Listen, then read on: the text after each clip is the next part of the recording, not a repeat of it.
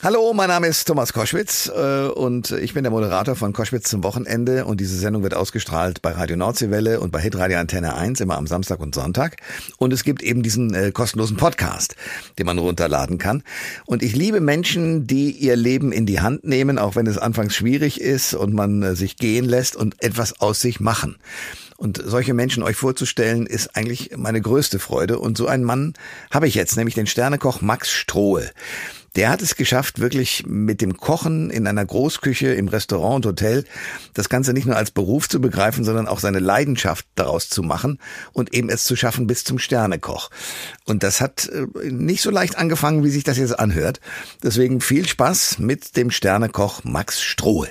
Der Thomas Koschwitz Podcast. Ihr hört Koschwitz zum Wochenende jetzt mit einem Koch. Allerdings spreche ich mit ihm nicht über ein Kochbuch, sondern über ihn selber. Und zwar haben andere das Buch, was er geschrieben hat, gelesen. Zum Beispiel der großartige Koch Tim Raue. Der hat gesagt, eine Achterbahnfahrt vom jugendlichen Drogenrausch im Rheinländischen zu einem der außergewöhnlichsten Köche Deutschlands. Oder auch Moritz von Uslar schreibt, ich kann nicht kochen, aber ich weiß, dass dieser Mann schreiben kann. Meinen Respekt. Und Sophie Passmann sagt, es ist eigentlich eine Frechheit, dass jemand, der so kochen kann, dann auch noch so schreibt. Und äh, der Mann, über den äh, das alles gesagt wurde, heißt Max Strohe. Schönen guten Tag und herzlich willkommen in der Show. Guten Tag, hallo, ich freue mich sehr. Ihr Weg nach oben hat ja vor allem über Ihren Vater und über Berlin geführt. Ist das richtig? Ja, ein Stück weit. Also äh, mein Weg nach oben war, war, äh, war ein recht äh, langer, beschwerlicher Weg, glaube ich. Äh, ähm, hat sehr früh angefangen im Alter von 15 und dann habe ich mich so ein bisschen durch die durch die äh, ähm, Widrigkeiten der Gastronomie-Szene ge ge geprügelt quasi hm. und letzten Endes hat mein Vater mich dazu animiert, weiterzukochen, äh, mir das Gefühl gegeben, dass Kochen halt tatsächlich ein toller Beruf ist. Das hatte man, hatte ich früher nicht. Und ähm, Berlin war dann sowas für mich wie so eine Insel der Ruhe. Also die meisten Leute, die damals oder auch heutzutage noch hier hinkommen, kommen ja auch nicht äh, nicht äh, zuletzt wegen der Feierkultur und der Feierbiestigkeit nachts hierhin und ich habe äh, das Gegenteil quasi genutzt und mich hier zurückgezogen äh, und Steinpilze gebraten. Okay. Ich will aber trotzdem noch mal ein bisschen den Weg erklärt bekommen. Also Sie als junger Mann und das mit dem Drogenrausch ist ja durchaus ernst zu nehmen, was Tim Raue schreibt, ne? Ja, das ist ernst zu nehmen. Also ich als äh, junger Mann äh, mit äh, 15 Jahren äh, bleibe zweimal in derselben Klasse sitzen. Das bedeutet, ich verlasse die Schule oder habe sie zu verlassen. Und dann bietet sich mir quasi nur die Alternative Internat oder Ausbildung und ich entscheide mich für Ausbildung und zwar ähm, für die Ausbildung zum Koch. Ähm, beginne das äh, recht erfolgreich in einem sehr gemütlichen, sehr behüteten, netten äh, Familienbetrieb in einem Landgasthof, auch in Sinzig, wo ich herkomme, oberhalb ähm, des Stadtkerns und breche dann irgendwann ab, ähm, weil mir das alles zu viel wird und ich dann doch lieber meinen anderen Vorbildern, wie zum Beispiel Kurt Cobain oder Jim Morrison, fröne und oh nacheifere oh Gott. und äh, denke, ja. ich, äh, das äh, Interessanteste im Leben ist eigentlich zugedröhnt durch die Gegend zu schluffen und ähm, das hat tatsächlich ernst zu meinen. Und äh, das äh, betreibe ich dann natürlich ein paar Jahre und muss aber natürlich auch weiterhin arbeiten, um Geld zu verdienen und äh, ähm, deswegen äh, gibt es dann quasi die Symbiose aus, aus diesem Drogenrausch und dem Kochen bis hin zu ähm, Kochen macht wirklich Spaß und wird Passion. Max Strohe ist mein Gast bei Koschwitz zum Wochenende. Den Mann kennt man aus dem Fernsehen, natürlich inzwischen, aber davor gibt's eine Geschichte, die gibt's jetzt auch als Buch, nämlich Kochen am offenen Herzen, so heißt das Buch, der seinen Weg beschreibt. Max, erzählen Sie mir eines. Ihr Vater, der aus einer ganz anderen Welt kommt, welche Rolle hat der gespielt in Ihrer Entwicklung? Ich habe meinen Vater recht äh, spät kennengelernt, also mit 15 erst. Wir haben uns das eine oder andere Mal vorher quasi äh, natürlich gesehen, aber so richtig kennengelernt haben wir uns, als ich 15 wurde und zwar auf einer gemeinsamen New York-Reise, äh, was sehr absurd war. Zum einen, weil ähm, es natürlich eine sehr intime Art des Kennenlernens ist, wenn man ja. sich vorher so fremd war ja. und natürlich auch, weil mein Vater ein Stück weit sehr exzentrisch, sehr exzentrischer Kerl ist, ein sehr lauter Kerl und ähm, natürlich auch ein Phänomen ist, Kunsthändler, liebt den, den, den guten Geschmack und die schönen Dinge des Lebens ist Lebemann und Gourmand und Gourmet und alles. Und ähm, so konnte ich mir natürlich dann irgendwann auch ein Stück weit ähm, Dinge erklären, die äh, mich an mir selbst verwundert haben, weil ich natürlich die Herkunft auf einmal erblickte und ich bin einfach vielleicht ein Stück weit wie mein Vater und ähm, habe nicht nur einen an der Klatsche oder bin nicht eigenständig dafür verantwortlich. Mhm. Und ähm, dann hat der Vater mich an die Hand genommen und wir sind viel essen gegangen, New York und äh, so weiter und so fort. Im Laufe meiner Lehre oder meiner Karriere ähm, sind wir uns dann immer wieder begegnet und haben auch schon versucht, sowas wie eine Beziehung zu etablieren und Kontakt zu pflegen. Und ähm, äh, letzten Endes hat, glaube ich, die Liebe meines Vaters zu gutem Essen mich das Kochen weitermachen lassen und nicht irgendwann aufhören und abbrechen lassen, weil es mir nicht irgendwie fancy genug war. Und mein ja. Vater war wirklich ähm, deep into it und hat gesagt, ach wie toll, was für ein geiler Beruf, guck mal hier, wir haben viel gekocht, viel, viele gute Sachen gegessen, die man sonst in der Ausbildung nicht essen durfte, weil sie zum Beispiel einfach zu teuer waren. Ja. Gibt es irgendeinen Schlüsselmoment, äh, wo Sie dann gesagt haben, so jetzt drehe ich doch alles, hör auf mit den Drogen und fange an, tatsächlich die Entwicklung hin zu einem guten Koch äh, zu nehmen? Das mit den Drogen war tatsächlich eher so, wie wenn man sich an irgendwas überfressen hat. Also okay. ähm, ich habe nicht gesagt, ich höre von heute auf morgen auf, sondern es war einfach so, dass ich keinen Bock mehr hatte. Ich hatte es einfach satt. Mhm. Und ähm, die äh, Kochen machte mir schon Spaß. So ab 2005, 2006 ähm, habe ich in einem sehr schönen Restaurant gearbeitet, in Arbeiter im, ähm, im Hohenzollern und in meiner Heimat. Und da fing an, Kochen Spaß zu machen, weil ich auch das erste Mal was wirklich gut war und das gemerkt habe. Und dann macht ja Sachen, die einem liegen, machen einem ja Spaß. Und ähm, dann gab es natürlich das eine, den einen oder anderen Moment noch, auch in Berlin, wo ich gemerkt habe, irgendwie, ich möchte jetzt wirklich kochen lernen und mich bei die mittlerweile ja Sterne-Kollegen beworben habe, damals natürlich Vorbilder. Und die wollten mich aber nicht. Die haben gesagt, du bist halt so zu, zu alt, du hast die Vita nicht ähm, und so weiter und so fort. Und dann ging es ein Stück weit darum, das natürlich selbst zu machen und das auch wirklich, und da war so eine Art Trotzreaktion. Ja. Ich habe mit meinem Vater irgendwann essen in so einem Drei-Sterne-Restaurant im äh, Waldhotel Sonora in, an der Mosel. Und das war so ein absolutes Erweckungserlebnis, weil ich sowas äh, dergleichen noch nie gegessen hatte. Und es war so ein naja, so ein Kontakt mit dem Olymp, gell? So als hätte ich dann quasi, hätte ich quasi bei Kurt Cobain in der Band gespielt. So nach dem Motto, gell? Okay. Max Ruhe ja. ist mein Gast bei Koschwitz zum Wochenende, Spitzenkoch inzwischen. Sie sind ähm, ausgezeichnet worden mit dem Bundesverdienstkreuz. Das kriegt nun nicht jeder. Wofür haben Sie es gekriegt? Ähm, ja, Bundesverdienstkreuz gab es für uns hier nach dem ersten Lockdown, in dem wir äh, quasi weitergekocht haben.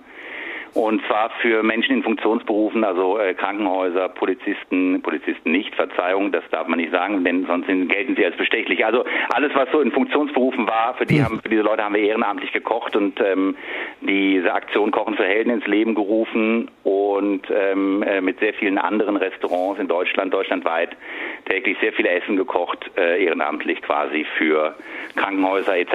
Und dafür haben wir quasi das Bundesverdienstkreuz äh, bekommen. Ja. ja, äh, nun ist das ja, also Corona ist die Krise, dann gibt's den Krieg äh, in der Ukraine, jetzt ähm, das deswegen wahnsinnig hohe Kosten auch für den Betrieb. Wie kommen Sie da durch? Ich glaube, ähm, wir haben uns jetzt irgendwie relativ äh, resilient durch die ersten äh, zwei Corona-Jahre äh, manövriert und es steht uns der dritte Herbst oder Winter bevor. Keiner weiß, wie es wird. Ähm, die Kosten explodieren, Personal ist knapp.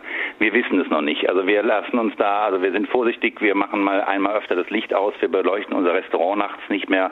Wir wissen aber natürlich noch nicht, was auf uns zukommt und sind also einfach ein Stück weit sparsamer ähm, äh, gucken dreimal, äh, was wir und wie wir einkaufen und versuchen natürlich weiterhin unser Personal zu binden und zu halten und glücklich zu machen, weil das natürlich immer noch das größte Kapital ist und äh, verlassen uns ein bisschen auf unsere äh, Flexibilität, um dann ad hoc auf die Windigkeiten zu reagieren, die vor uns liegen. Kochen am offenen Herzen, so heißt das Buch von Max Strohl, inzwischen natürlich auch im Fernsehen, ein bekannter Koch, äh, der in Berlin ein großartiges Restaurant hat, das äh, von Henri Toulouse-Lautrec ein bisschen ähm, eine Verballhornung ist, oder? Toulouse-Lautrec heißt das äh, Lokal. Und ähm, ich will von Ihnen wissen, was ist ein typisches äh, Lieblingsgericht von Ihnen, das Sie gerne öfter essen? Ähm, ich liebe Spargel. Ah. Ich liebe wirklich Spargel, aber ja. auch dann mit äh, Kalbsbries, Schnitzelchen, Butter ah. und äh, Hollandaise. Und ähm, das finde ich sehr, sehr gut. Äh, ähm, Genau. Aha, okay, was ist jetzt passiert? Gerade irgendwie? Nee, hier kommen Leute rein und ich habe den Leuten gesagt, dass sie nicht reinkommen sollen wegen Sound. Wir sind in einer Live-Sendung, so geht's ja nur unter gar keinen Umständen.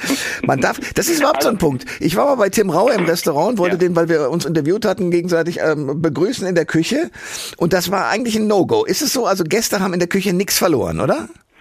Gibt immer mal Gäste, die machen sich den Weg, äh, bahnen sich den Weg in die Küche, weil sie so tun, als wüssten sie nicht, wo die Toilette sei. Mhm. Ähm, aber äh, es gehört sich schon, glaube ich, das zu fragen und ähm, während dem Service hat man eigentlich ungern jemanden in der Küche, der dort nicht hingehört, weil es auch heiß ist, es ist gefährlich, es ist, äh, es ist laut und man ist da auch, glaube ich, lieber unter sich. Ja, das verstehe ich ganz gut. Auf der anderen Seite war ich mal, durfte ich sein, mit meiner Frau zusammen in einer Küche äh, auf einem sozusagen Kitchen Table und habe das extrem genossen, zu erleben, wie ihr als Köche da wirbelt und macht und zuruft und hier noch eine Zutat und auch mal probieren dürfen. Ich finde, das ist ein gutes Konzept. Sie finden das nicht so? Doch, ich finde das auch super, aber natürlich ist es dann ein Konzept. Ja. Wenn aber das, äh, wenn es jetzt ähm, frei jemand da auf einmal rein spaziert kommt, ist das ja was ganz anderes. Also Chefstable in der Küche ist natürlich ein Traum. Ja. Auch die Restaurants, die um die Küche gebaut sind, ist, sind dann mittlerweile auch, ähm, gibt es ja auch die, das eine oder andere ist natürlich auch ein Traum für jeden Gast. Ja. In der Tat, Max Strohe und ähm, Kochen am offenen Herzen. Wenn Sie so Ihr Leben sich anschauen, was war bis jetzt das Schönste, was Sie da erlebt haben im Laufe dieser Zeit von ganz unten ganz nach oben? Weil für Sie gilt ja tatsächlich der Spruch vom Tellerwischer zum Millionär, oder? Na, Millionär bin ich nicht und Tellerwäscher war ich auch nie. Aber ähm, äh, es kann ja beides noch kommen. Vielleicht drehe ich das okay. um.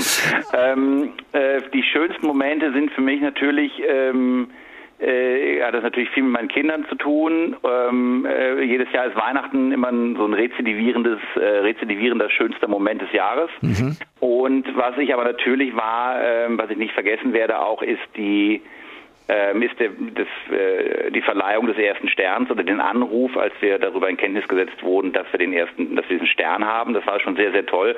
Auch das Bundesverdienstkreuz hat uns natürlich nachhaltig äh, glücklich gemacht und für viel Arbeit und ähm, äh, Aufwand entschädigt während ähm, dieser Corona-Aktion Kochen für Helden. Und ansonsten ähm, glaube ich aber sind die schönsten äh, Momente, die, in denen man so ein bisschen Zeit hat und innehalten kann und merkt, so, es läuft eigentlich alles ganz gut. Es geht einem auch jetzt irgendwie gut und man kann da mal so durchatmen und das genießen. Und auch das eigene Buch das erste Mal in den Händen zu halten, ja. ist natürlich auch nicht so schlecht. Gell? Das kann ich mir vorstellen. Das ist ein Produkt, was man sehr, das, das kenne ich.